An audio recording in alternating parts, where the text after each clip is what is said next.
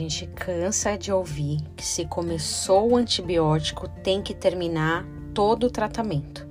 Nem sempre a sua caixinha, mas o tratamento em si, que envolve duas, três caixas às vezes. Os médicos dizem que se você parar lá no meio do caminho, aquela bactéria que estava sendo combatida fica mais resistente.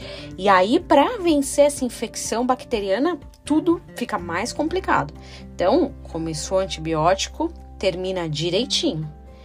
É, é interessante, né, ver como funciona esse medicamento, justamente para não tornar tão resistente às bactérias e fazer um paralelo com um verso ou com alguns versos que são super interessantes e um pouquinho assustadores lá de Mateus 12, começando do 43.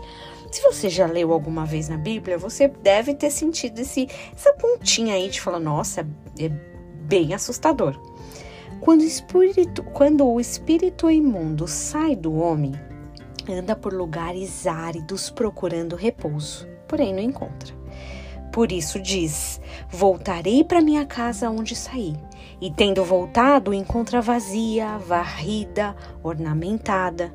Então ele vai e leva consigo outros sete espíritos piores do que ele, e entrando habitam ali.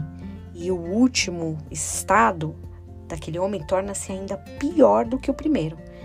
Assim também acontecerá com essa geração perversa. Pesado, né? Mas é como antibiótico. Se a gente tá tomando, combatendo uma bactéria e de repente para, o efeito disso, ou a força dessas bactérias são piores.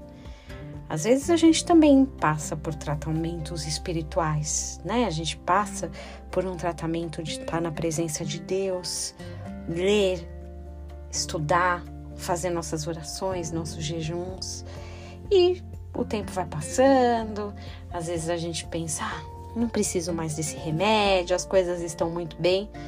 Mas ao deixar de fazer, pode-se perceber em algum tempo uma piora Assim como antibiótico, a Bíblia, a oração, nosso relacionamento com Deus não pode ser simplesmente abortado, parado no meio. Que você tenha um dia muito abençoado, apesar desse verso assustador.